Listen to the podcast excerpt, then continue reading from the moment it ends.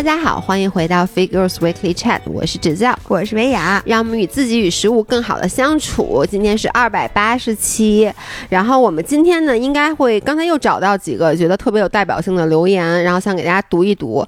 呃，而且我发现特别好，就是我们上一期读的留言底下真的好多人在底下给每一个提出问题的五人去支招，然后一会儿那些留言也挺有意思的，对那些留言也挺有意思的。而且我我为什么现在挺喜欢读这些留言呢？是因为我发现有一些就是。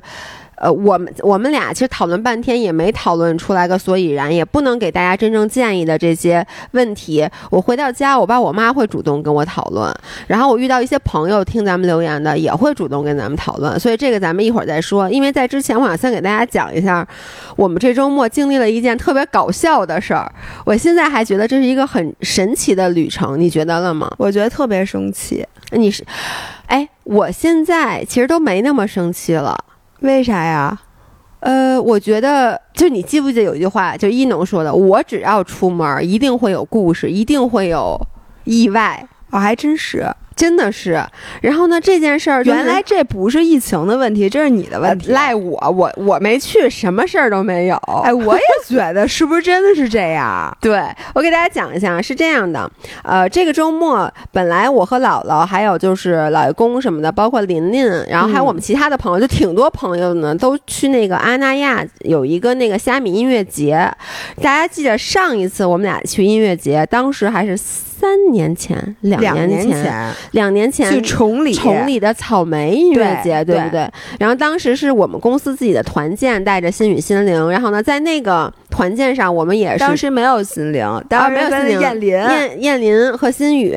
然后那其实是也是我成年以后可能去的第一场音乐节吧，因为咱俩很少去音乐节。我之前去过。你之前我之前去过草莓音乐节，就是特别特别早的时候，那好像在顺义，就是我也去过，但是上一次我。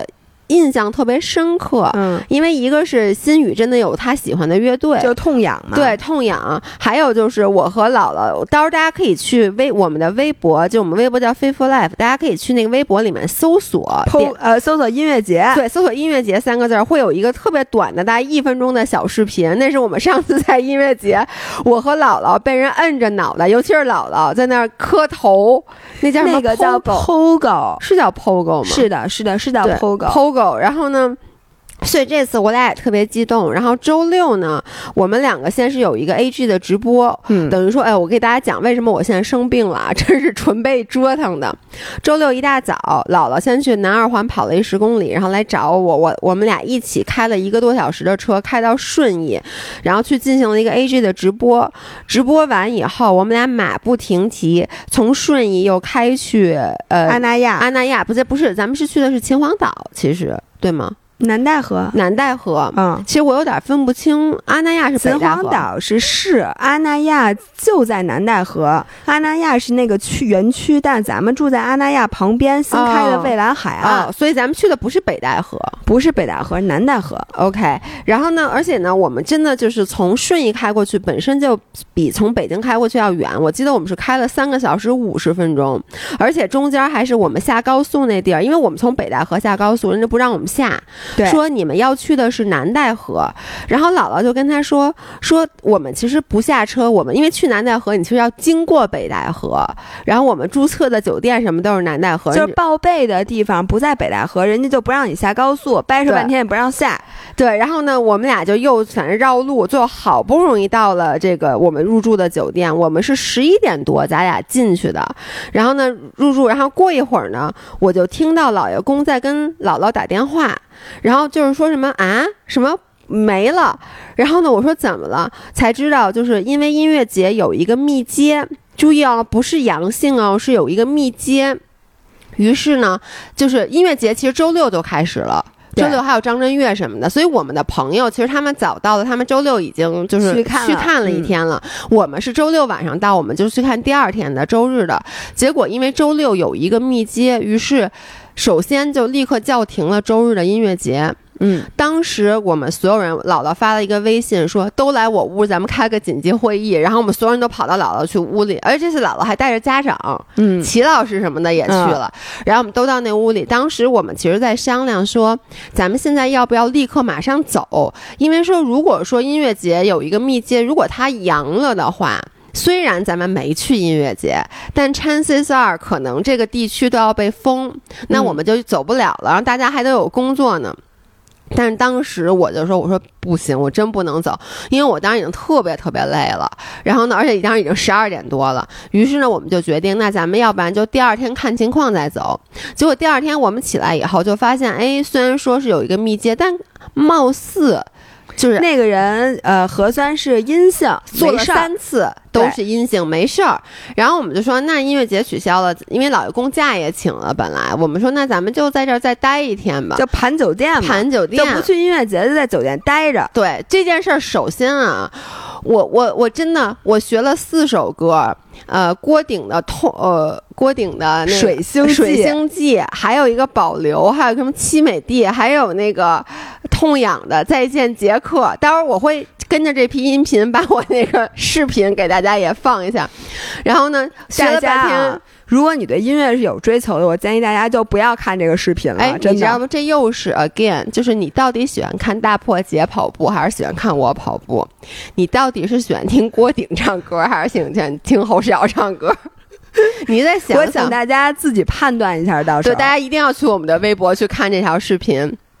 然后呢，我们第二天就在盘酒店，然后去海里游了游泳。嚯那天早上，先说啊，我们到了之后，其实没有马上回酒店，对得亏，真的得亏。就是我们俩到了，其他朋友不是早就到了吗？所以他们就订了一个海鲜餐厅。哎，真是然后我们那天等于周六呃晚上周六晚上到了之后，先去吃了一大顿海鲜，真的得亏。哎一会儿你听到之后，你就知道我们俩为什么得亏。然后得亏得亏，第二天早上，我们先起来跑了个步，对，而且我跟你们说，我本来是一我没跑，但是我也起来跟他们出去了，我就觉得得亏我起来出去了，因为我其实第二天就是大姨妈了，然后我就特别困，但是我后来就想他们都出去，我说那我就出去跟着溜达溜达吧，就是所以我见到了，呃，叫什么海岸，就是未来海岸。未来未来海岸的上午。就，我们那天早上搞了一个铁人无数项，反正是我啊，我早上先跑了步，嗯，我我骑了车，哎，对他，你骑了双人共共享共享双双人。自行车，人那前面都不是把，是方向盘，我跟大家说，而且可了不起了，而且我跟你还带们说棚儿，对，我就骑那车，我把腿都快蹬掉了，我他都不死走活追不上姥姥，就是他们所有人都把我远远的落在了后面。因。为那车特别难骑。对。然后呢，回来在酒店吃了个早餐，嗯。吃完早餐呢，我们就集体下海游泳。嗯，现在已经是北戴河，就是南戴河能游泳的边缘了。对。因为其实挺冷的。挺凉的。对，然后在海里扑腾了扑腾，嗯。回来之后，那个姥爷困得不行了，就回去睡觉了。然后我又那个练了练了瑜伽，因为姥姥这次她那个房间吧，是一个有一个大露台，对。然后我们都喜欢在那大露台上，就海景大露台，然后所以呢，就是罗京他们就在露台上做俯卧撑、喝酒，罗京是我他回来就没没再回屋，没回屋，没回屋，哟，哎反正他就在那个我们那露台上我觉。得我亏一边了。喝酒一边做俯卧撑，我也不知道这是什么组合。我是一边喝酒一边练瑜伽，得亏没喝多啊，就喝了一点点酒，然后继续，然后之后呢又说那咱们去健身吧，嗯，说咱们今天这个几项里面差健身，而且我们其实为什么要去健身？就当时我已经醒了，然后我我特别期待第二天晚上我们还要去昨天那馆子吃海鲜，因为前一天吃那海鲜太好吃了，而且有一个那个里面有一整只皮皮虾的那个饺子，啊，对，哎特好吃。哟，我跟你说，那叫一好吃韭菜馅儿的，哎呦香，然后他那个就。就说不出来，然后当时我们五点多吧，然后我就说咱们赶紧练，练完去吃那个海鲜。姥姥当时还那种表情说，就皱着眉头说：“哎呦，说我这吃不下呀，我一点都不想吃。”然后我们就先去了健身房，在练的过程中，老爷公跟我说他有两个未接来电是酒店给打的，嗯，然后当时呢就说要不要打回去，然后我们还在说说打不打回去，因为我们怕的是什么，就是我们来的时候朝阳区还是欢迎的。就没有说要赶紧走，但不知道为什么我们是周六到的，据说周日就开始不接待朝阳区的游客了。嗯，所以我特别怕酒店是打电话说你们是不是朝阳区的，那你们就不能住我们酒店了。嗯，然后我就还跟老员工说，我说你别打回去，嗯我说那个这样咱们就当咱没接着，他也不能。就就糊弄到晚上，反正也不能，反正再住一晚上，咱明天就走，他也不能把咱们东西都给扔出去，对不对？然后老员工说好。然后我们就这接过一会儿他又打一电话，然后呢老爷公就接了，说什么不知道，因为当时我那个姥姥还有琳琳，我们仨正在聊一什么天儿，我就记得特别清楚，我们仨站在那个骑骑车那个地方，突然老爷公就往我们这边一看，说：“哎，别聊了，赶紧走。”说什么那个赶紧说酒店七点钟要封闭，对。然后我当当时是五点半，五点，no no no，五点四十五，我当时拍 vlog 呢。哦五点四十五，还有一个小时十五分钟，而当时我整个人都是懵的。他说完那个话，我们仨都说啊，是什什么意思？然后老员工就说赶紧走，说马上这个酒店就要关了。然后我们就赶紧就拎着包就开就就开始往回走。然后姥姥就直接回房间了，因为你还得通知什么齐老师什么的，还得让他们收拾。然后我我就不信，你知道吗？我觉得莫名其妙，我觉得不可能，所以我直我就就我就坐电梯到一楼，而且我在坐电梯坐一楼的时候，老员工就一直说他又接一个电话，还是酒店通知，然后他就说哎不用问了，说肯定得走，我说我不信，所以我就又就是到一楼到哦，你还去 double check 去对了啊？我我觉得因为。因为你知道，我老对老员工这个人的智商不太信任，我怕人家说的是别的意思，他曲解了人家的意思，你知道吗？所以我特意到前台，我就问我说：“我说你你们是要让让我们走吗？”然后人家回答是这样的，说啊，说是这样的，说我们七点钟这一片区就要封闭了，说所以我们建议您还是尽快离开。然后我说，所以不不走就封在这儿，封几天啊？人说啊，现在没有给我们通知，只是告诉我们要封闭。所以我们就赶紧回去，真的就是收拾东西。我从来没有把行李收拾的如此迅速过，对，真的是因为我没想到你那么快。而且你知道吗？当琳琳下来的时候，本来我们是打算在大堂集合一起走的，结果琳琳不知道哪儿来一消息，说什么马上就要封路了，现在赶紧走。对，说要封路，就不是只封酒店，是这一个片儿都要封了。就让我想起了之前咱俩在吉林，对对对，我说怎么又来一遍？但是咱们今现在有经验了，哎，我觉得现在这次咱俩真的有点临危不乱的感觉。对，就说行，那那咱们就走呗在路上集合。就我们嗯都、这几个人后来都没有碰过面儿，对，就说咱们先开出去，然后慢慢在一边开车一边打电话沟通，咱们接下来怎么办？对，而且我为什么说我非常临临危不乱呢？就我就是你们回去就赶紧特别着急收拾东西是吧？然后呢，我还录了下来。我回去就就大概收拾了东西，收拾完东西以后，我一看离七点还有一段时间。我不是当天下午人家刚把那个酒店套，就是那个叫什么欢迎水果和茶点送过来吗？你还把那些东西都吃了才走的，对，而且你知道吗？就别的东西，因为其实坚呃花生不对，杏仁和核桃我早就吃差不多了，点心我也吃差不多了。我先是拿一塑料袋儿，你看你看我们家鞋柜上现在还有一梨呢，就是我先是把酒店改了把所有的水果都装起来，然后呢，它里面有开心果，然后开心果我不好拿呀。还得包，我也不能赶紧吃。于是老爷公就说：“快点吧，赶紧走。”我说：“你先下去。”然后老爷公，所以为什么你后来你见到老爷公了，对吧？对啊在下楼的时候，你知道我在哪儿吗？我就在屋里包开心果呢。而且是黑着灯，因为他已经把卡拔了，你知道，我就黑着灯在那吃开心果，就把所有开心果都吃了，我才走的，所以我比你们都晚。你说我是不是一个你没把处事不酒店惊的那个什么洗漱用品啊、一次性拖鞋呀、啊？然后那些还干了一件走事儿。我还干了一件事儿，就在那么慌乱的情况下，因为现在那个酒店，你们知道以前那种洗漱用品都是一个一个小的，你可以拿走，现在它那个是长在墙上的，你知道吗？呃，没有的，万豪是 This Works 的，对对那是它是大瓶儿的。对，它是大瓶长在墙上的。然后呢，你干嘛？你干了什么？我没有干什么，就大家别说我啊，我觉得这个我干这件事儿是有点丢人，但我就跟你们说，我真的就是这么干的，我没有撒谎。你看我多诚实，就我我带我去的时候，我不是现在那个所有的洗漱用品我都装在那个小的那个小瓶儿里嘛，就专门旅行分装的，分装那瓶儿，然后那几个瓶儿有点快空了，所以呢，当时老爷公 也是已经，就他已经收拾好行李站在门口了。我虽然说，哎，不对不对，我又把箱子拉开，把那个拿出来，然后去把洗发水、沐浴液和护发素都在人家那里头灌灌满了。了。对，你可真够棒的！哎，我告诉你，你要真被关在酒店里，你就是活该。哎，你发现没有？你还能用好几天那洗发水。again 又是 self sabotage。就我当时知不知道时间很紧？我知不知道所有人都在往外狂奔？老爷公早就站在门口了，我不知道为什么，我就觉得我这洗发水我一定得拿，而且就得我就想知道你的脑回路到底是怎么长的，就是。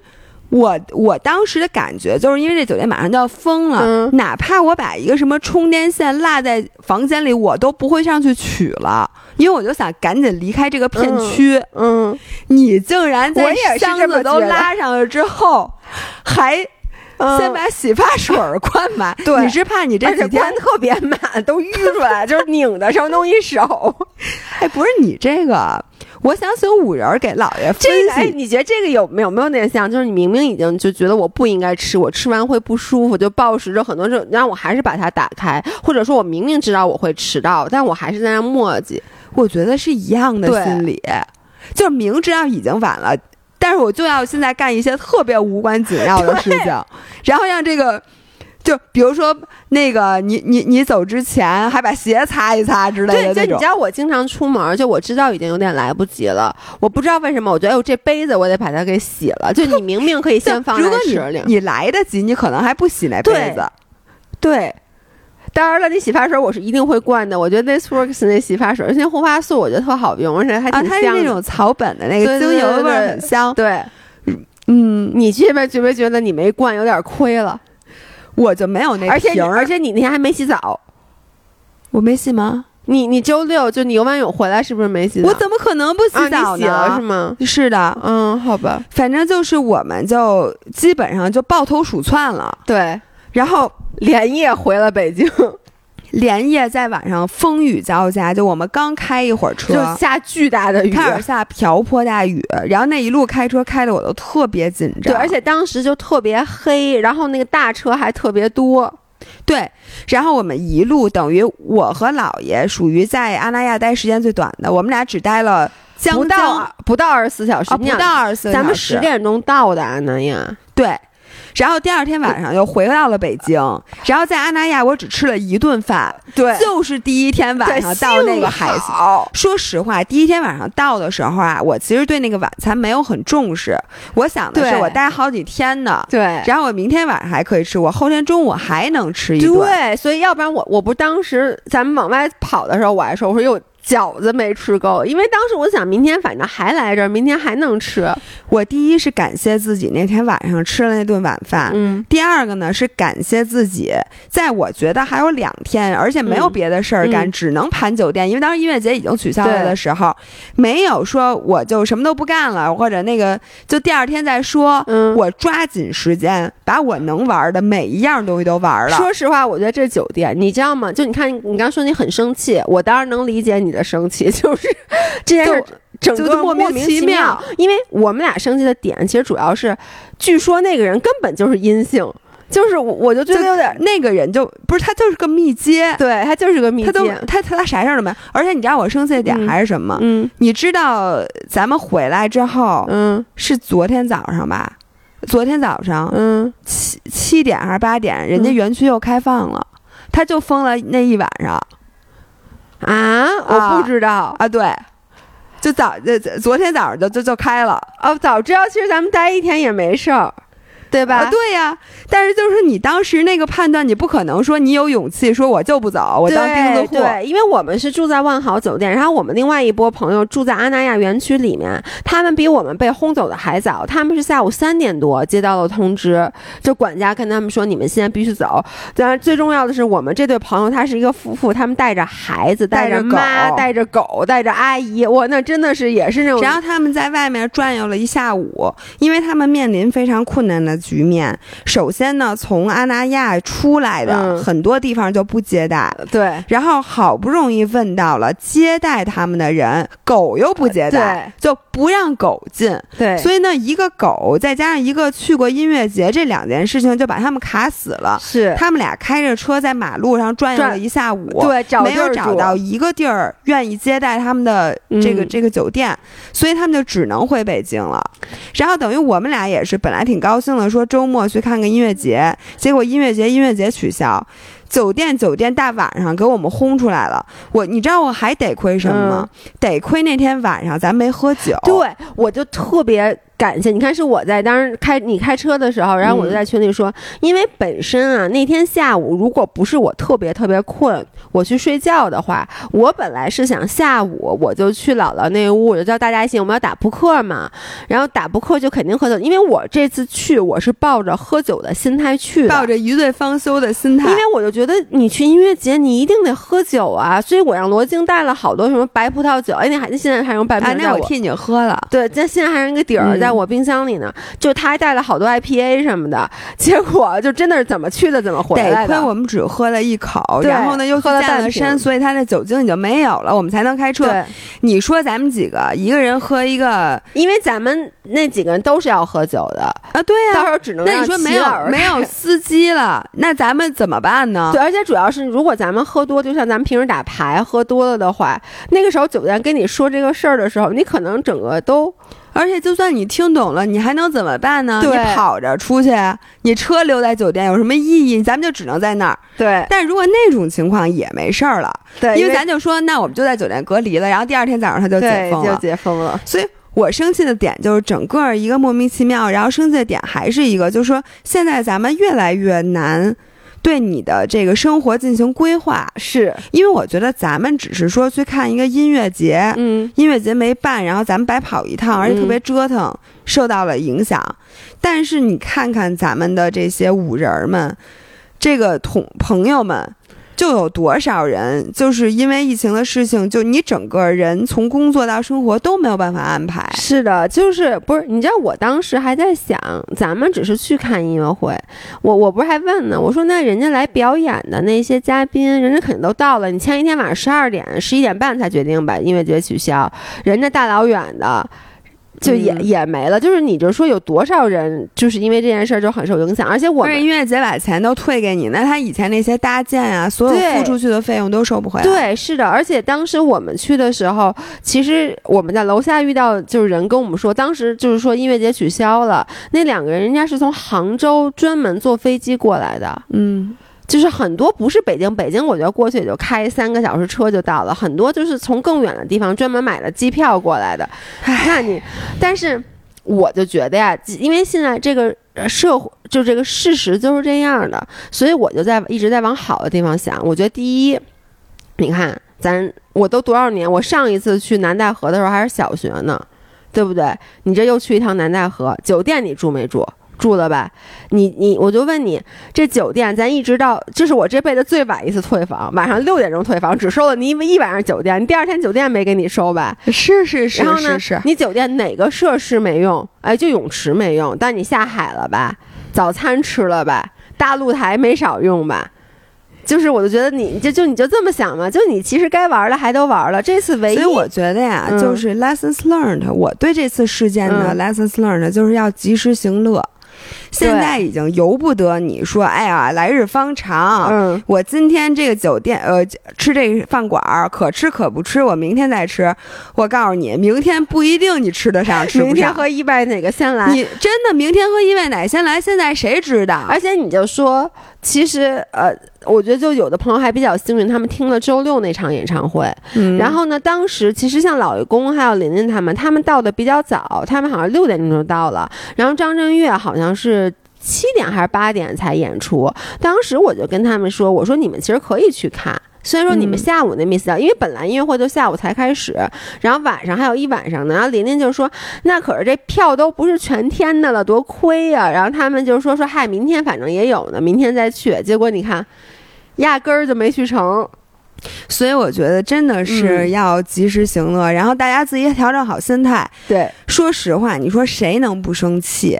就这种事情，大家谁能不愤怒？嗯，但是呢，你愤怒是对外的，对我觉得对内呢，咱不要让这个特别负面情绪消耗到你。，对。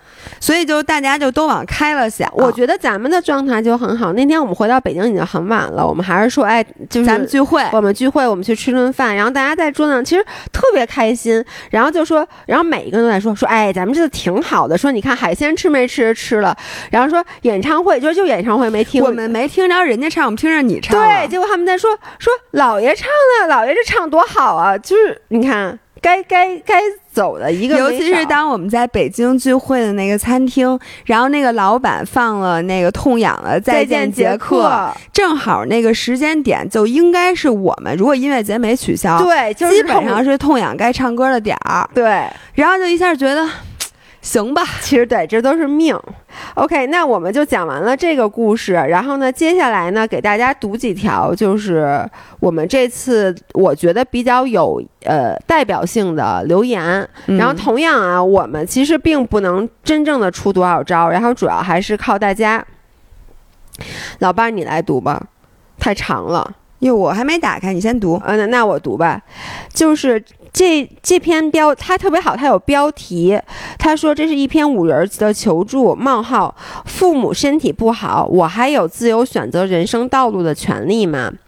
他说：“其实就是说，他先介绍了本人，九四年山东人，独生女，现在在北京读博，刚刚领证结婚，老公今年参加工作。我从小就是那种富养的闺女，生活无忧无虑，在爱里长大，没有经过什么挫折的温室花朵。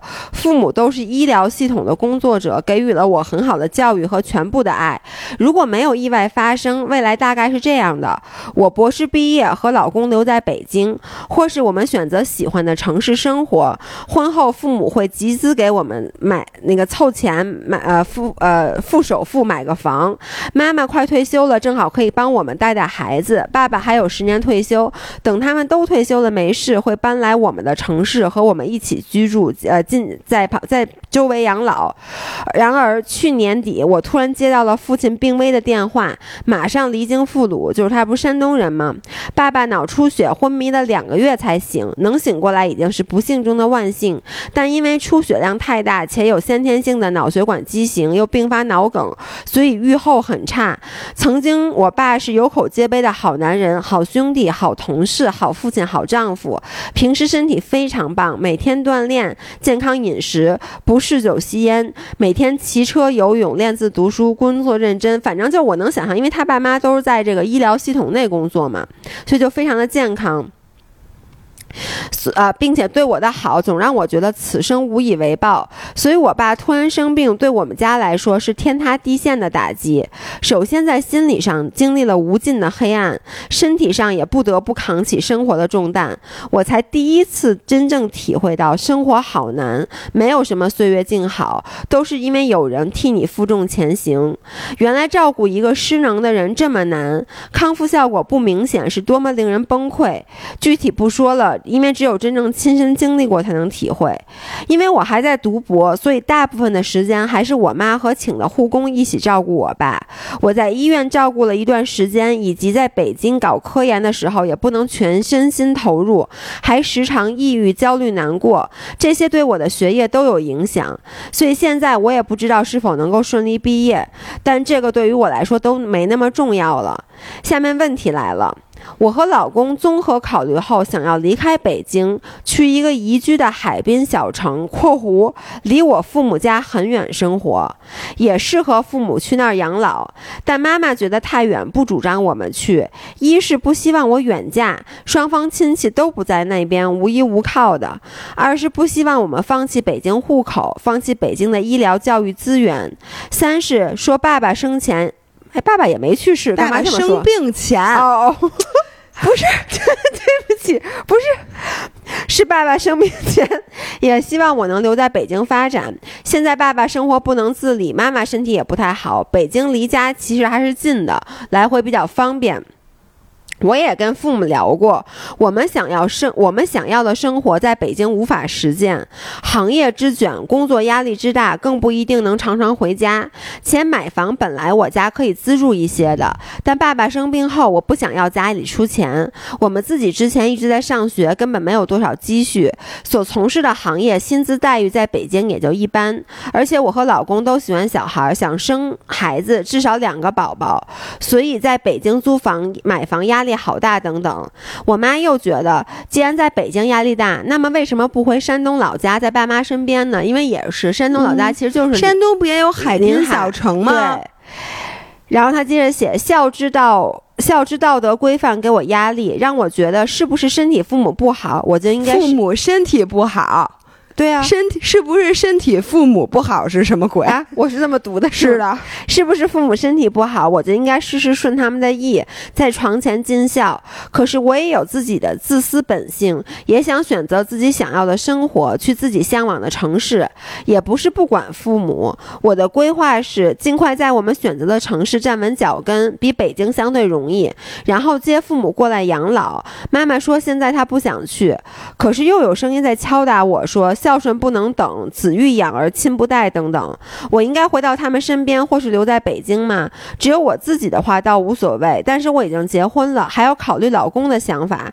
如果换位思考，我会愿意回他的老家吗？我不愿意，所以我内心很矛盾。顺父母的意就违背了我自己的内心，但父母身体不好，我就应该在他们身边尽孝吗？父母对我那么好，我要报答他们吗？那我还有自己选择自己想要生活的权利吗？我能说这个五人儿，你真的说出了我们每一个人。我觉得现在，尤其作为独生子女，你觉不觉得咱们就是独生子女？咱们每一个人都面临他同样的选择。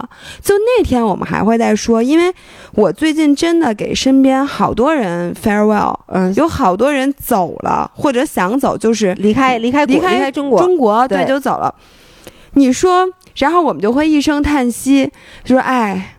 说，哎呦，你出国挺好的，但是呢，现在是因为第一我没有这个选择，我现在你让我出国，我我有有点远，我我也没地儿去。第二，就算我有这个选择，你说父母在这儿，我姥姥。也在这边，你真的就能出国吗？对，但是我都能想到，至少在疫情当下，如果我们现在自私的讲啊，你在国内、国外生活已经全都恢复正常了，比如说，你会比在国内确实爽一些，对自己来讲。我就实话实说啊，我那天不就问你吗？因为其实，在这一次疫情里面，我无数次因为某一个事件。然后我就想，哎呀，我真想走，嗯，我真的就是我，我的大家可能又要说我，但是我我这是我真心的想法，就不是每一天，其实每一天你还是挺高兴，但就像比如这次演唱会，就在那一个瞬间，你就会在想，哎，尤其是我之前是一直在我在国外上学，然后呢，我当时其实本身回来就是一个很重大的选择，嗯。然后呢，我就在想，我当时回来到底是对是错？然后呢，我就在想，你现在还能走吗？我那天也问姥姥，我们开车的时候，我就问她，我说，如果说你现在能走，你你走吗？嗯，如果是我只有我们俩，那我们肯定走了。实话实说啊，就就肯定走了。但是就我们的父母就是独生子女，尤其是现在家长的身体越来越不好了。对，其实你爸也是。是，对我爸跟这个人。太像我爸脑梗三次，嗯，我爸现在必须要护工照顾他，嗯，然后呢，我特别特别理解这个五人说的，就是你一下子就觉得，就觉得这个世界都不是你原来觉得那样。就当时我爸刚脑梗，就第三次脑梗，完全动不了这个人，然后你知道我就是发现我根本不具备。立刻去接手的能力，嗯，我得重新学习。给我爸请护工，你知道多费劲吗？然后你就感觉重新认识了一下这个世界。我特别特别理解他。其实，在他的这个留言里，我既能理解他妈，我也能理解他。我对我也非常能理解他。然后我觉得他面临的这个选择，就是真的是咱们每一个人面临的选择。我都能想到他说的那种海滨小城，肯定是比如说大理。嗯就洱海边儿上那种。然后她想的就是，如果我可以和我老公在那边生活，然后父母也可以去那边养老，但是呢，他妈明确表示他妈不愿意去。嗯说实话，我也理解他妈，嗯，因为你带着一个生病的人，你要说两个人身体都健康，对。你确实可以说我在哪儿养老，只要风光秀丽，我自己又不能不用常去医院，我也不用那么多朋友，因为我可以认识新的朋友。但是当你身边有一个病人，然后你要经常去医院，而且你所有的社会根基全在山东，你不太可能。我其实觉得，就是就即使你身体健康，你说服老人在老了以后去一个新的城市，这件事真的是有点困难的，因为他一辈子的社交网，嗯，他都在这儿，就是他所有的亲戚，你就不是他的姐妹。对不对？也都在那个城市，然后你要说他去别的城市，就彻底放下自己的这个家里面的一切，我觉得是不太容易的。反正反正，嗯，对于我的思考，嗯我是那种我不可能做到完全不顾父母，嗯因为其实不是你怎么说呢？就算你现在做到，我也就算我现在啊毅然决然说，我说我出国或者嗯搬到一个离父母很远的地方，嗯我心里就是作为中国人的本性，嗯我是不可能完全原谅自己的。是的，就算你现在说的什么那个怎么样怎么样也好，就是你在那儿过的每一天，你可能心里还是喜忧参半的。对，哎，我我我我其实有两个想法，第一是我就在想我自己，就、嗯我就在想，如果我当时没有回国，我一直嗯在加拿大，那可能也就一直在加拿大了。对，然后我爸妈没有过去，然后可能就是我，我其实周围有很多的朋友，就同学，他们就留在那边了。那咱们这一代都是独生子女，他们的父母其实就是自己在这边。然后之前几年没有感觉，但是现在这几年，大家身体，父母身体都开始不好了，嗯，所以我能够感觉到他们在那边也是有焦虑的，尤其是因为疫情，你还没法回来看看。没错，好几年都回不了对，所以这嗯个就是他们特别难过的一件事儿。然后呢，但是我已经回来了，而且我嗯回来这么多年了，就是而且咱们都属于跟父母的关系其实是非常紧密的，每周都要回家。然后呢，嗯就还不是说，我觉得如果说你一直跟父母就在两个城市。其实可能也也会好一点。你说现在这种紧密的关系，你突然跟我说，OK，现在给你一个机会，你可以出国，然后呢，但是你短时间之内不能回来，然后我就我爸我妈身体这么不好，我我我觉得我会放弃这个机会。嗯就是我我我其实听这个五人儿他写这些，我有一点点能理解你是不是有一点想逃逃避。嗯就是比如说我，因为我爸我妈身体也不好，然后呢，这个时候其实他会给你很多糟心的事儿，你就会让你就像他说的，就是你发现，咱们之前录过节目，说每次回家之后，嗯，就都会心情不好，然后回来之后要消化一下。对，就是你其实，尤其是你像你父母都还健康，你可能回去以后只是跟他们有一些小的争执，但如果你父母还生病的话，其实，呃，说句不好听的，那就是一个巨大的负能量体摆在那儿。是的，然后你嗯每一次回去，你都是要，也就是对于你来说，像他说的，就会给你带来很大的压力和焦虑。所以我觉得每一个人，我觉得这个真的不是这个五人的问题。他说他也会内心很自责，就是说我我是不是不孝顺？嗯，我觉得不是的，就是我也有这种心态，就是如果我爸我妈最近身体状态不好，尤其我爸可能以前还有抑郁症，他那个情绪不好，我特别不想回家，因为我嗯回到家以后，我本来挺开心的心情，我也被压压压垮了。然后这个时候，其实我我们的选择可能不是说我们去逃离另。离开北京去另外一个城市，因为北京是咱们的家，但我的选择是找各种借口不回家。嗯，或者回家少待会儿，赶紧对，走。少待会儿就跟说啊特别忙，赶紧走。我是觉得，你看啊，咱们帮他分析一下，嗯。她的父母其实是在山东，嗯。他现在是在北京，嗯。然后她老公刚刚工作，嗯。我能理解她不想待在北京。嗯。因为呢，北京生活压力什么的都会更大，嗯。而且你可能也实现不了你真的想要的那种生活。然后呢，你现在等于就是要不在北京，嗯。要不回老家回山东。嗯。但是你回到山东呢，是因为咱们俩都是你双方全在北京，对，所以呢，你北京是你们俩的家，就没有什么可说的。嗯，但是呢，明显的是她是山东人，她嗯老公应该不是山东人，对，所以如如果他们俩要回老家，等于她老公会跟着她一起回老家。对，然后，如果你离父母很近的话，你不可避免的一天到晚要多承担一些照顾家里的这个事情。对，所以呢，她就觉得她老公不一定愿意，嗯。然后换成是他，他也不愿意。说实话，换成是我，我也不太愿意，嗯，对吧？而且那又不是我熟悉的地方，对，所以呢，她和她老公和她就想逃离，其实有点逃离，但是呃找到第三个地方。对，那这这第三个地方非常宜居，嗯。在那里呢，能实现他们俩百分之百，就是如果光论他们俩嗯。可以实现的最好的生活，嗯。但是如果那样的话，他就觉得他对不起父母。嗯。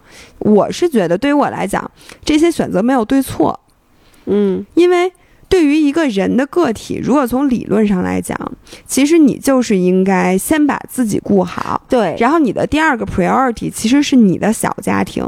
就是你和你老公的这个家庭，对，第三个 priority 其实才是父母。是的，如果从道理上来讲，我觉得你和你的小家庭的优先级其实是要高过你这些考虑的。对，如果你你不可能因为父母离父母家近，嗯你就要在北京受这些苦。嗯，我觉得这个其实是非常正常的考虑。对，但是究竟你搬过去之后，你过得过不了自己这关，对，就你到一个宜居的小城，你们都过得挺好，但是父母可能真的有一半以上的几率是不会过来养老的，嗯他们还在山东，嗯那你离父母就是很远，然后你就是不能实现很多你想要的对他们的照顾。嗯，这个时候，你究竟能不能就一直这么 hold up？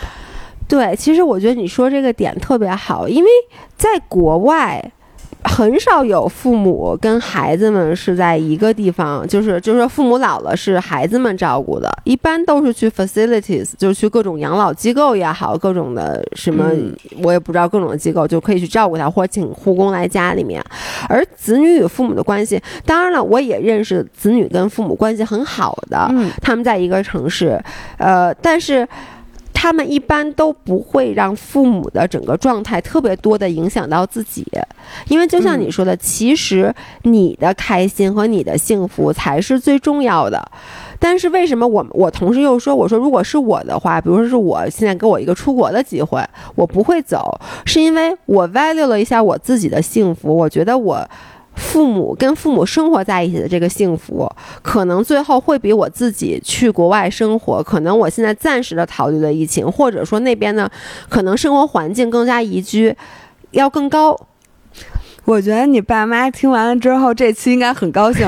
你在发了这些音频之后，请你手动发给他们俩，然后你看现在多少分钟，让他们就从这块儿开始听，好吗对？，但是你你能理解，因为嗯其实我是一个非常注重关系的人，就是本身我的幸福感很大一部分来自于我周围的人都高兴。嗯，真的，我发现我幸福点最高的时候，就是我爸妈都高兴，他俩也没有吵架，他俩也高兴。嗯然后呢，他俩也不跟我，也不呲儿我，然后你也高兴，你也不呲儿我。然后老爷公，呃。一边儿老爷公就是正常，嗯，然后呢，就是当我发现我周围每一个人都高兴的时候，我的幸福值是最高的。即使这一段时间，哪怕我自己可能生理上不好，或者说这一段北京天气不好，或者有那些客观的因素存存在，它其实影响不了我很多。对，但是我跟你正好相反，嗯我是我没有那么 value，就是关系或者说关系，比如说我父母吵不吵架，嗯其实对我个人影响更少一点。嗯但是呢，嗯，我想想，我想表达什么呢？其实我表我我想表达的是说，嗯，没有完美的解决方案。对，因为他说特别对，他不说他说人生没有那么什么没有那么美好，就是一直在。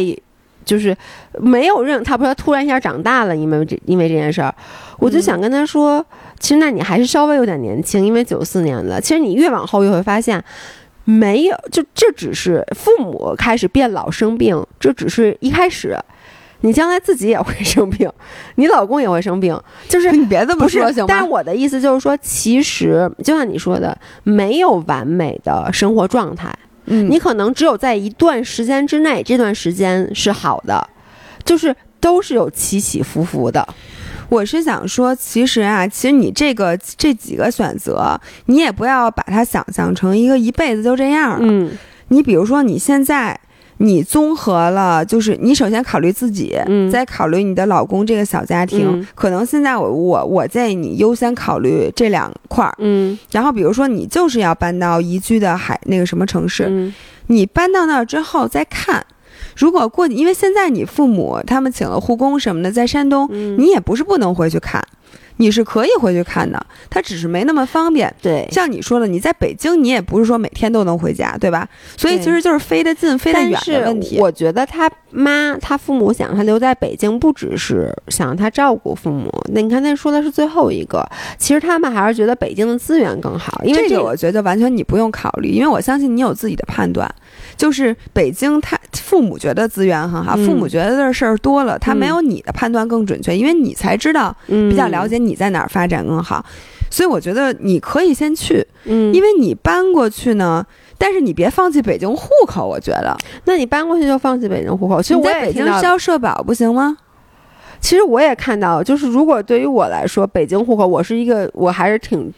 挺挺会 value 这个东西本身的，我就觉得你现在因为你还年轻，嗯。就是我实际的建议，大实话，就是你不要做一个特别长期的决定，嗯。你不要放弃任何一个 options。嗯。就你想现在，比如说我年轻人，我就想去海边儿小城生活，因为这个是种子已经深深植入我的心里了。你现在让我留在北京回山东，我都会每天很不开心，嗯，因为我对比的是我向往的那种，比如说在大理的生活。如果是这样，你就先去，但是你先不要做出什么，你以后会就比如说，嗯，放弃什么什么户口，嗯就这些，我相信是有一些变通的方法的。你也不要得罪父母，你就经常的飞回去看看，过一种半半拉拉的日子。我不知道你能不能理解，就这两边你尽可能的顾一下，然后你你也许没准发现。在海边的那个地方的生活也不像你想那么美好，到时候你可以考虑再三年，你三年三年这么规划，嗯而且我觉得就这样呢，是不是能 somehow 从现在程度上来帮助到你做这个决定？就你就想，嗯不是一个决定就是一劳永逸的。嗯然后我今天做出了这个决定，我这一辈子都在为这个决定负责。我觉得有的时候也没有这么绝对的事儿。嗯，对，嗯我觉得这个呃，最后每个人的选择一定都不一样。就像刚才老师说，就是我我觉得最后的呃结论，我认为就是你还是让自己开心最重要。就是你自己开心，才是你能让整个父母也开心，你的家庭也开心。但是每个人自己这开心，其实标准是不一样的。没错，没错。就是我觉得，如果是我，我去了这个海边小城市，如果像你说的，你以为你去了海边小城市，就你可能是选择了一个逃离的方法，你逃过去了。但是如果说你每天挂心的还是嗯父母，你每天看到就是你还是经常想，哎呀，我没有尽到孝道，你在深深的责备自己，又或者说你觉得，哎呦，说看到北京一起的同学或者一起什么搞科研的，然后他们留在了北京，结果混得特别好，嗯。这些事儿会让你不高兴，那其实未必去小这个海边小城市，就真的是你的宿命，对，就还是要看你自己心里更年轻人嗯不要不要把结论下太早。对。OK，那我再读下一个，这个心态我觉得特别典型。嗯哟，我怎么啊？姥姥姥爷，我是一个正在读理工科博士的五人儿。之前本科和硕士期间，学业压力比起现在要小一些。健身一直是我的爱好，但不是我的主业。也有很多一起训练的伙伴，但自从开始读博，就有很大的学业压力。我深刻的知道，我以后不会以健身为业，所以自然就减少了在健身上时间和精力的投入。所以几乎一年多都在佛系训练，几乎没有进步。健身至少当做了我课余时间的一种放松，所以不想让自己太累，担心会影响我在科研上的精力。逐渐的，我发现当年跟我一起训练的健身伙伴，有很多人在这一年多的时间里超过了我的训练水平很多。一开始我还安慰自己，种瓜得瓜，科研才是我的主业。那些进步很多的伙伴也没有很重的工作和学习压力，但逐渐的，我最近发现他们已经超过我很多的时候，我就开始出现了不平衡的心理，有嫉妒，有难过，还有悔恨。我现在时常反思，是不是自己不够努力？如果足够努力，是不是就能让训练和学业齐头并进？想问姥姥姥爷有没有遇到相似的情况？该如何解解决？嗯，他这个心态啊，太典型了，太典型了。我觉得几乎所有咱们这些俗人都会有这种心理，嗯，因为大家都知道说你的时间、你的精力放在哪儿，呃，哪儿就有进步。对，那你人的时间和精力是最有限的，除非你只干一件事儿，那么你才能说哦，我如果没有做好，我还可以更努力。但你如果是零，就零和效应嘛，反正你放这儿了，那儿就没有了。对。像我也有这种心态，因为我刚才还跟姥爷说，我说我们练铁三的人呀，有一个共同特点，就是都很闲。嗯，就是如果你没有时间的 commitment，你你基本上不敢说自己是在练铁三，你只是玩一玩而已。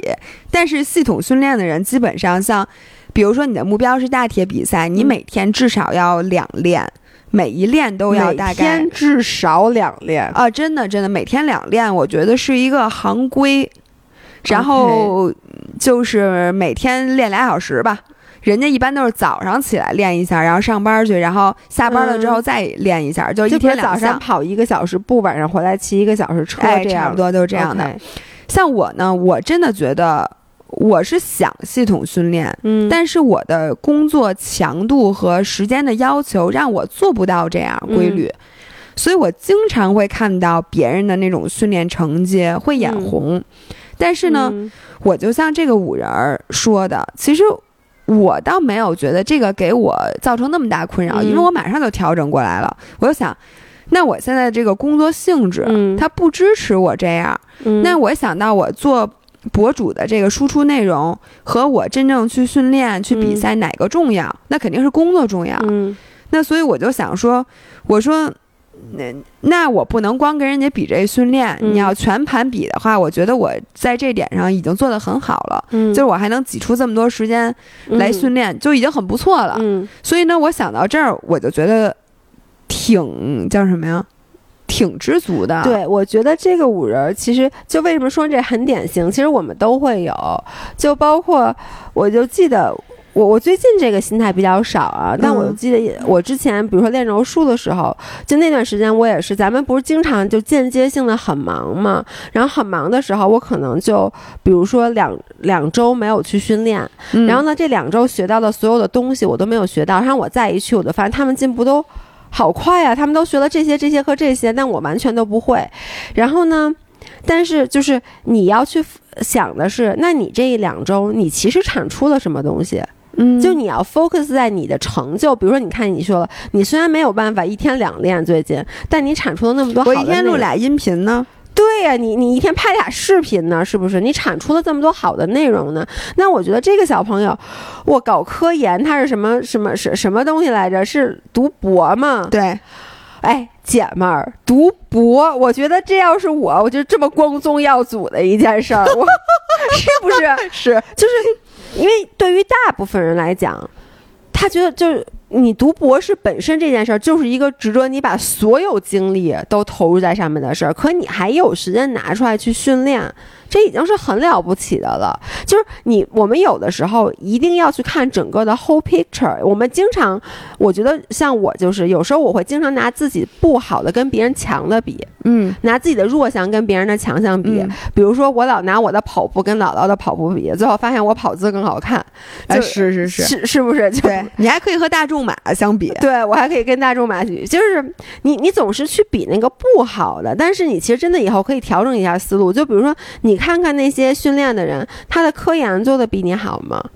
他要是科研也比你好，训练也比你好，那咱就不换一个人比，对，你就别跟他比了呗。那你就觉得他这个人，他可能天生了就是天选天选之子，我们不跟天选之子比。我是觉得，嗯，你啊，要时刻知道你自己的 priority。我觉得人最常有的这心态，咱所有人都有。就比如说，这超市有两个队，对你选择了排在这个队上，然后呢，你就发现，哎，怎么那个队走那么快呀？然后呢，你就说，哎，我是不是要换在那个队上？就好像，比如说，你已经决定了，说，哎，我这段时间我要增肌，嗯，对吧？然后你就每天增肌，这时候你看到，哎。旁边那人怎么减脂瘦这么多呀？哎，那我这肌还增不增了？哎，我觉得人家减脂的成果也挺好的。你就想要不然我减脂吧，然后减减脂又看到，哎呦，前两天跟我一块儿增肌那人，现在怎么这么壮了？哎，我也想增肌，然后过两天你又增肌，你增肌再看前两天你你最开始增肌的时候去选择滑雪那人，说哎呦，哎，你滑雪现在怎么滑这么好了？早知道我也滑雪。了，然后如果你这种心态的话，我跟你讲，要不然你就各种摇摆，最后哪个都没练好；要不然就是你明明可以练的，就是心心情很愉悦的举你的铁的，对。然后结果弄得你这几年一直都很不高兴。对你刚才说那个特别特别对，就是你，我就记得有时候我就会觉得，哎，我们一起开始滑雪的人，怎么人家就进步那么快？那人家比你花更多的时间在雪上，然后呢，你就是我，我就是经常有你那个心态，就是我干着这个的事儿吧，我还老瞄着别的，嗯，就是我觉得是咱们应该这样，比如你现在在做增肌，那你就瞄着这些跟你一起增肌做力量训练的人，你嗯瞄着他们去做。你我老是我这边增着肌，我真的是我增着肌，我瞄着你，哎，我哎，你你瘦了，要要不然我也减减肥吧。然后我一减肥，可能这时候你减完肥，你又开始去增肌了。我说，哎。他要不然我，要不然我再回去增肌，真的是。然后过两天说，哎呦，我说我这，哎呦，要不然这个滑雪吧，就真的特别喜欢瞄着别人干事儿。所以这个时候你就要有一个方针，嗯就是我觉得人是需要给自己洗脑的。嗯就在一段时间之内，因为这种情况，就这种想法太容易出现了，嗯并且它一旦出现，可能会减慢你的效率，嗯，或者减慢，就是或者会让你的心情变得很不好。，对，所以你需要不停的给自己洗脑，告诉自己我是谁，哪个是我的 priority。然后干什么事儿是为了什么？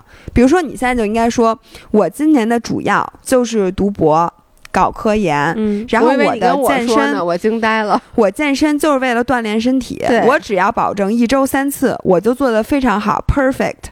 我今年，然后到明年，比如说我博士毕业，嗯我可能花一年的时间，我就要系统增肌或者什么什么的。我觉得有有清晰的这个东西，嗯就可以帮你在很多时候飞快的做决定。就好像现在我，我非常明确，就是我的主项，就我运动的主项就是游泳、游泳、跑步、骑车。我就是要比铁三，所以呢，你说很多事情，比如说老姥爷有时候叫我去干这个，或者说攀岩，我也很喜欢，嗯但是我不用花任何时间，我就知道这东西我不去现在，嗯因为我没有时间，嗯而且这也不是我的主项，嗯就非常清晰。然后这样就帮你节省了非常多的心理能量，让你嗯可以更加 focus。哎，这个嗯说的真的特别的好。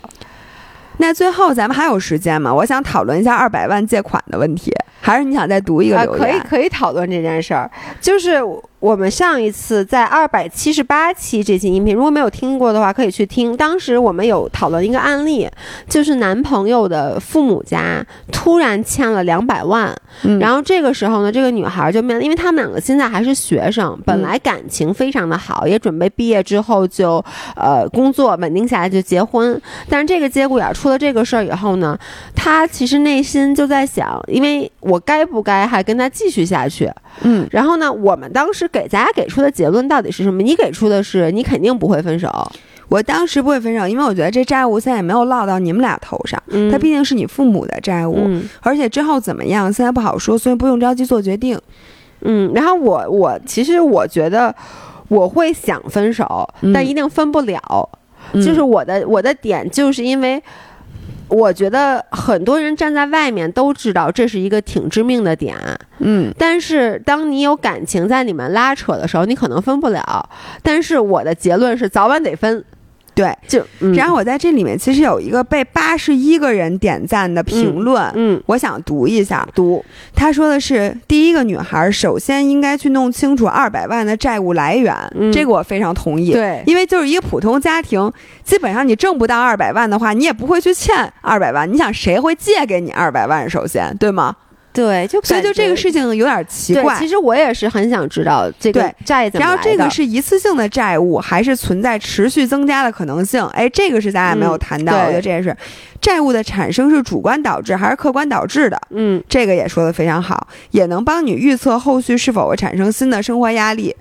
其次，衡量一下你们想去打拼城市的安家和生活成本是多少。为还清债务且不影响生活质量的情况下，需要耗费的时间是不是你能够接受的？最后如果前面两者综合考虑之下是能够承受的，那么决策之后就充分接受，不要用委屈的身心态去生活。嗯我觉得这个叫 Claire，嗯这个 Claire 说的简直是太好了，我尤其同意最后一点，就是一旦你决定接受，嗯，就不要再去想这件事儿了，你就把它 take it for granted，你就觉得这是我应该干的事儿这是，最难的。这是最难的，对，但是他一定要做到。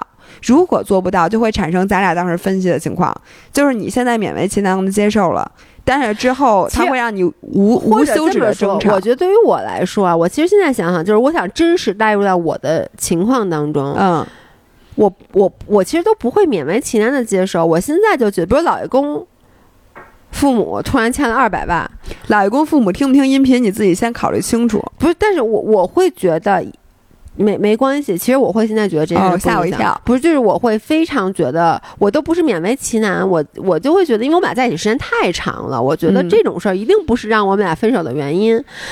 但是在今后的生活中，就我我其实最能想到的就是，比如说出去旅游。比如咱们这次出去玩儿，嗯然后呢，你们说说要住万豪，然后我会觉得万豪有点贵，有点贵，就是可能可能就是我，我觉得最可怕的不是，如果我本身挣的钱够不着万豪，我会非常心安理得的觉得，啊，万豪我住不起，嗯，我去住一个别的酒店。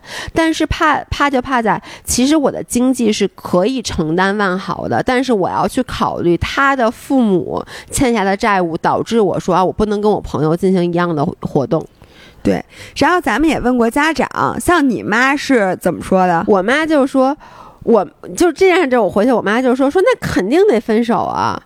但是你妈带入的不是他，而是你。对，你知道当时我就我就现场就跟我妈分析了这事，我妈带入的就是我，对，然后我妈就觉得肯定不能分手，然后我就跟我妈说，我说你就肯定现在能分手，啊，肯定定得。分手。我就说，那你就想，如果现在张涵他爸妈欠了两百万，我说你们可能都会主动 offer 说去帮他还。嗯，就是我觉得很多时候你带入到自己身上以后是不一样的，但是我真的觉得可能一般女方的父母，像那个女孩就说她她觉得这件事儿最困扰是，她如果有一天跟她妈说了这件事儿，她妈一定会让他们分手。我觉得是这样的，这也是非常现实。你看人家底下基本上所有留言的五人儿，因为大家都说，首先就二百万这个数字确实非常巨大，嗯这是一笔巨款。然后呃说实话，真的就是，如果说真的是咱一辈子挣钱，可能去还债都还很费劲的，还好几十年这种债，确实大家会觉得难以接受。然后我甚至看到了几个五人儿，就说，如果是他自己欠下了嗯二百万的债，他会主动跟那个男方去分对手。对我觉得那说明是真爱。对，但是就是你你看啊，就是他，比如说像有一个人就是说说说咱俩的想法太中产了，因为咱们在里面说了说其实那是父母的债，也不是他的债，但他就说说。独生子的话，父母的债就是儿子的债。现在父母都面临退休了，哪有机会挣上百万？就是其其实就是说，基本上你都，他其实把他又进一步的去推了，就是不是你男朋友的父母欠了二百万，基本上是你男朋友欠了二百万。因为他没有能力偿还，对，对，我觉得是这个债务本身有点莫名其妙，因为咱没有得到 whole 嗯 picture、但是我也想反驳一下，就有的人说说，如果那男生够够爷们儿的话，就应该主动跟这个姑娘分手。然后这里面我就希望大家，如果你能反过去想一想，就如果是你的父母，甭管因为什么原因吧，欠了二百万，嗯，然后你觉得这个时候你就应该跟别人去分手吗？那你你你怎么办呢？就我觉得这个事儿，如果想到带入我自己，把我自己带入那男生，我又觉得同样更绝望。那你说我父母欠的这债，我又不知道，跟我也没关系。但是现在就让我需要跟我的那个另一半分手吗？那我岂不是就是在雪上加霜？就在我本来最难的时候，又面临一个更难的选择，那以后我还找不着了。就是嗯我觉得这一点说出来，就我觉得还是人间自有温情在。我给你读一个，有一个人写的特别的长啊，就是这有一个留言说说这件事儿是由两个完全不相关的事儿构成的，最好不要把两个事情混起来讨考呃考虑和讨论。第一个事儿，你与你男朋友的感情生活；啊，第二个事儿，你男朋友家里的债务问题。先说第一个事儿，首先感情双方是男女双方不断面对各种事情过程，然后就是才进化出来的，会有各种各样的事儿，好事儿、坏事儿、惊喜、困难，在不同的阶段冒出来，考验你们，甚至折磨你们。所以目前的债务问题只是你们将来要面对的大量事情之一，没有这件事儿也会有其他事儿，事儿来了不要怕，怕也没用，面对就好。这就是咱俩说的一样。就我就说的嘛，嗯，就是你其实进入社会还会有各种各样的事儿，只是是现在你们俩还小，债务是一个感觉听上去非天大常的对。嗯其次，少年时期开始的恋爱留下了固然留下美好的记忆，但那只是说明你们在这个阶段是互相合适的。但随着你们两个进入职场，进入新的人生阶，进入新的人生阶段，能不能互相适合是一个新的话题。这就是也是那那次我说的嘛，就是我觉得，所以就就是说，你现在就先答应着，可能你们俩工作以后会因为其他的事儿，就就面临了一个，就最后我觉得啊，我认识的人分手，嗯。很少有人是因为一个事儿分手的，嗯，他是一个事儿、两个事儿、三个事儿叠加在一起，最后你问他你们为什么分手，他们会说啊我也不知道。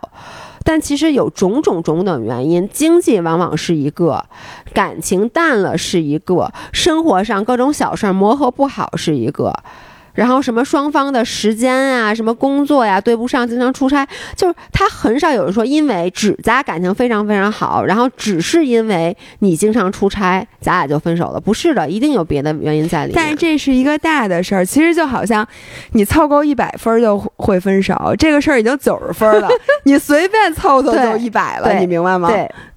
然后他说，再说第二个事儿，首先二百万债务问题，在北上广深这样的城市，对工作一一至五年的年轻人都是大问题，对工作五至十年的人也许不是那么大的问题。特别如果你在互联网等高薪行业，这些行业对于五年以上的专业人士，基本薪水可以给，基本月薪可以给到三到五万甚至更多。嗯对，你看他这真的就是这个人说特别对。其次，先不要考虑男女双方共同还债这个问题，因为这样相互依靠容易产生三个和尚没水吃的现象。先考虑你个人愿意承担这样还债这个责任吗？你男朋友个人愿意承担还债这个责责任吗？然后再讨论一起还债这个问题。嗯，哎，咱们的五人分析的非常冷静，非常好，在嗯良好的感情面前，钱都是小事儿，所以建议把还钱的事想清楚，再去考虑感情的问题。嗯你看，我觉得他说的特别对，为什么？因为咱俩考虑都先考虑的是感情，嗯咱们都先说，哎，感情特别好，嗯然后呢，我们再去考虑钱。他说的是你先考虑钱的问题，嗯我觉得这个颠覆了我的整个想法。我觉得他特说的特别对，就是这件事儿发生了，别管咱俩感情怎么样，先去讨论这个钱是不是能承担的。嗯如果说咱俩都觉得咱俩的工作啊可能。因为咱他俩现在还是学生，或者说，然后你们进入的行业又不是一个可预见，比如去的不是投行，嗯或者像互联网，那可能你的薪资目目测，比如说五到十年之内也不会涨到那么高。那这个时候，chances are 咱俩可能会花很多时间去还这个债。这个债是咱俩，比如说我，比如女方，我肯定不愿意承担。嗯，然后男方你，你愿不愿意承担？就说如果钱的事儿都谈不拢了，那这时候其实再好的感情都没有用。嗯，因为你钱得还，对，你们俩好不好单说，这钱得有人还。对对，钱得有人还，所以我觉得在这个情况下比，不是说感情是虚的，但是感情其实是虚的，钱还钱是实际的，是关键是你必须得做的对，。是对，是不可不可更改的一个事实。哎，那我再问你，就是我还是回到这个借钱的嗯这个问题，嗯就是说。我这问题问你现在也不太合适。嗯就前两天有人说说她就有一个闺蜜，嗯肯定没有咱俩那么好，嗯但是关系挺好的。嗯然后他也从来没管他借过钱，嗯。这个人是一个非常非常好的人。嗯。但是呢，他为什么管你借钱呢？嗯。是因为他父母突然生了一个重病，嗯，然后呢，生这重病，他管你借这钱，但是他比如说他管你借十万块钱，嗯。但是你知道生病是个无底洞，就是说他这个钱不是说周转，嗯，就是说我借你十万块钱，嗯。你是因为现在要交房子贷款，嗯嗯。然后你过两天这钱出来你就能还我，嗯但是你是给你爸妈生病，而且你是那种情急之下，嗯，你基本上知道这钱给你，你肯定还不上，嗯。不是你不想还，嗯。是因为这看病这个事儿哪有嗯。谱啊？嗯。所以这个时候你该怎么办？就是你会怎么考虑你们俩之间的感情？你们俩感情确实很深，但是呢，这个钱嗯对你又是一笔大数，这不是一个小数我。会我会直接给他一笔我能承受的最大的限额，我就给他不要了。嗯我肯定是这样的，因为像你说了，这种生病借的钱，你你你肯定要不回来，短时间之内。对，然后你又说这是一笔大数，我觉得我肯定不会说，我肯定不能说我把钱借给他，我自己生活变得抠抠缩缩的，这事儿我也干不出来。嗯，但当然了，你是是另另说了，那就是说，如果说是挺好的一般的闺蜜，那我就比如说，比如说我现在。我我银行里有，比如说我就是这么说吧，我比如说现在给他五万块钱，基本上对我没什么大影响，对吧？那我就给他，我就说你不用还了，OK，这样子让他那个剩下的五万再去别的，可能他有另外一个朋友也是我这个心态，那两个人加起来给他十万了嘛？所以我觉得你这个就是一个典型的，就其实有点像刚才那五人。先别说感情，就先说钱，对，你拿出一个你可以不要嗯，的的的这个钱来帮助他，对，然后之后再说你们的感情。那感情因为对完全没有问题，我觉得这个就是一个清晰的思路，所有跟钱有关系的大家都可以想。然后我觉得这个又 somehow 回到了咱们第一个问题，嗯。你的 priority 是什么？嗯。我觉得每个人的 priority 都是先能照顾好自己，嗯。就是你先把自己这关保住，就好像对。就说我到底为了父母应该回老家，还是留北京，嗯。还是去一个新的地方？嗯。我觉得你首先要保证，你甭管在哪儿，你都不会去委屈的生活。对，就你先保证我这样生活是 OK 的，我的未来前途也是 OK 的。我并没有因为要帮助谁，然后牺牲了我自己整个的生活质量，并且我的前途。对。在这个前提下再去考虑问题。对，而且我觉得其实你就看啊，就是我们每一次帮助别人，其实都是自私的。嗯，就是你帮助别人，其实都是自私的。我觉得，如果这个五人就是说最后决定说我陪你一起还还这个两百万也好，或者说你还，但其实你还就相当于咱俩还，只要咱俩一直在一起，是啊，对不对？那我一定会 expect 你要感激我的，我跟你说，带这心态没法过。但一定会有这个心态，或者就这么就说，我其实就是。嗯，就我我给你举一个例子啊，那天我们那天没没说完，就是我们从阿那亚回来那天，因为我们在检查站，其实还被拦下了，因为老爷公之前去广州出差，然后广州后来有几个省好有几个区好像是中风险了，嗯然后于是就让他停车报备，然后在他报备的时候呢，有一个小。我觉得是大学生，可能是有个姑娘就来敲我的车门，就问我说：“您是不是回北京的？”然后她就说：“说我想，那个我们那个司机就他们等于是包了一辆车，哎，也是从青岛，从青岛他们是要带一只猫回北京，所以没法坐高铁。哦，然后他们带一只猫回北京，包了一辆车，结果呢，那个司机弹窗了，进不了北京了。但你知道，在检查站，你这又不不可能能打到车，你知道吗？哦就在进京检查站，他就说您能不能把我们带进北京？然后呢，当时我就想都没想，我就答应了。但是老爷公就很犹豫。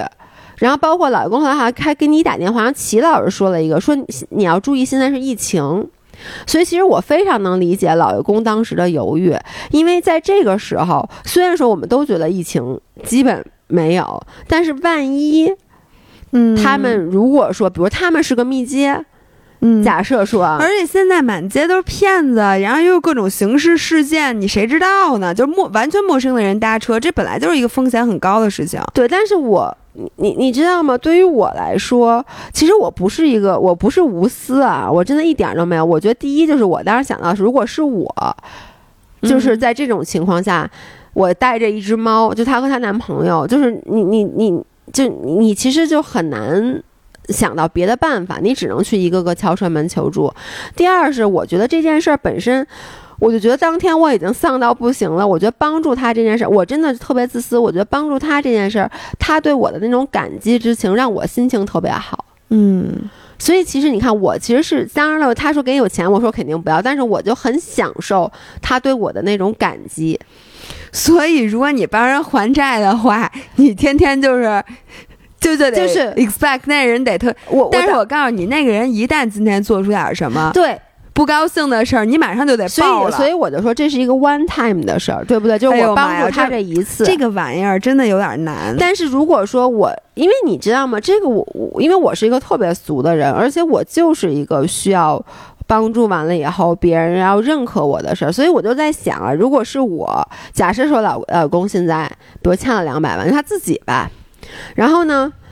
我肯定不会跟他分手，但这事儿姐们儿可得时不时，老公已经被我踩在脚底下了，这这更得被我踩就他每天回家不得扑通一声跪着，然后跪回屋里。但是你知道吗？就是其实就是会，比如说在下一次，比如说你你觉得他对你大声嚷嚷了，你觉得他怎么着你了，你就会说，对呀、明白明白明白，对不对对对对，我这个是我觉得我最最害怕的事儿。但是我觉得如果是在我身上，一定会发生，因为我没有那么高的情商，我做不到。第一，我做不到真心的不求回报，我做不到，而且这我也做不到装。而且就是你开始答应的时候，你还爱他，可能过两你们俩在一块儿的时候，你对他已经没有爱了。对，所以你没有爱的时候，这这二百万，这可就是十，这但这二百万还在啊。对，所以你知道吗？这个就是我就刚才说的，比如说你有一个朋友过来，我就给你五万，但是我给完你这五万，其实我要不停的在告诉你自己，这五万你就是当没有了，。这个也挺难的。这挺难的，因为有一个故事，就是你知道 Selena Gomez，你知道这么一个美国那个麦子怎么了？Selena Gomez，就是她不是有红斑狼疮吗？啊，然后呢，她几年前就做了一个那个 kidney，就是肾的移植。你知道这件事儿吗？哦，我不知，我知道她身体特别不好。对她身体特别不好，然后因为红斑狼疮，她肾后来就衰竭了。嗯，然后她做了一个肾的移植，是谁给她的肾呢？是她的好朋友闺蜜，就就咱俩这关系，嗯等于就你把肾给了我，哦，然后呢，我觉得这件事儿，就这真的是你救了我的命啊！你是不是就嗯 expect 他俩的感情会特别特别好？对啊，但你知道做完这个手术之后的一年里，他的感情就是就是叫什么长驱直下，就是变得特别特别差。然后他们俩后来就完全变成了陌生人，完全不说话了。就是后来我就我就看了一些访谈，然后呢，访谈 Selina 的时候，她说的是，她觉得她的这个好闺蜜，就比如就比如你，嗯你把肾给了我以后，你对我有了很多其他的要求和嗯我能理解。和和期许，对，而这个就是我。一开始我其实是很感激的，但是当你一次又一次有这种期许和这种要特别特求的时候，别特别受不了了。我受不了了。然后你再看采访他那个朋友，嗯他朋友是这么说的，他是说我把我的一个肾给了他，at least 我要求他至少，比如他好了，他都不是说你得对我怎么样，你要好好的珍惜我的肾。但是因为你知道 Selina 她怎么好好珍惜我？不是，就是因为 Selena Gomez 她毕竟很年轻，她今年才三十岁还是二十九岁，我忘了啊。嗯她很年轻，她做这个手术的时候，我记得是几年前，可能二十五六岁。她之前身体一直不好，她没有机会真正的像正常人一样出去 party 去这个去那个。她做完这个手术，她身体好了，她可能就是进行了一些啊，喝酒啊，啊喝酒啊 party 啊 party 啊这些事儿。然后这个女生就觉得说，这是我的肾。我把我的基本上算一半的性命给了你，你没有好好珍惜它。但 Selina 就觉得我做这个手术其实就是为了拥有一个正常人的生活。你难道要求我有了这个肾以后，我再也变成肾奴？对对对，我就变成一个肾奴吗？哇塞，这个关系，这件事儿无解，然后到最后他俩真的就关系特别特别特别差。我能理解，我双方我都可以理解。对我也是双方都能理解。哎，我就想问你，这得是多高的情商才能把这种事情 handle 好啊？我我我我跟你说，我我都无法想象。对，你就别说别，就比如说我现在，比如说你有一个什么事儿，然后呢，我真的是无条件的帮到你了，然后以后，比如说我再有一个什么事儿，然后你没有帮我，或者比如说我干了一件什么事儿，你责怪了我，我就会觉得你还记得当时你那个时候，嗯，我都没有 judge 你，我无条件的帮你，你为什么现在要说我？其实这只我觉得这所有的感情里经常会发现这种事儿，就是我还没说过你呢，你当时其实做了很多让我不舒服的事儿，但我都对，为了让你高兴，我没有点出来，这就是情债。对。我的这太可怕了。行，那我们今天就聊到这儿，然后嗯特别希望大家踊跃的在各个这个音频平台里面互相讨论。对你们的留言我们都会看。对，然后如果大家讨论的特别精彩的内容，也给我们提供一些素材。毕竟我们每周坐在这儿俩小时，希望大家的帮助啊。嗯，行，那咱们周五再见，拜拜，拜拜。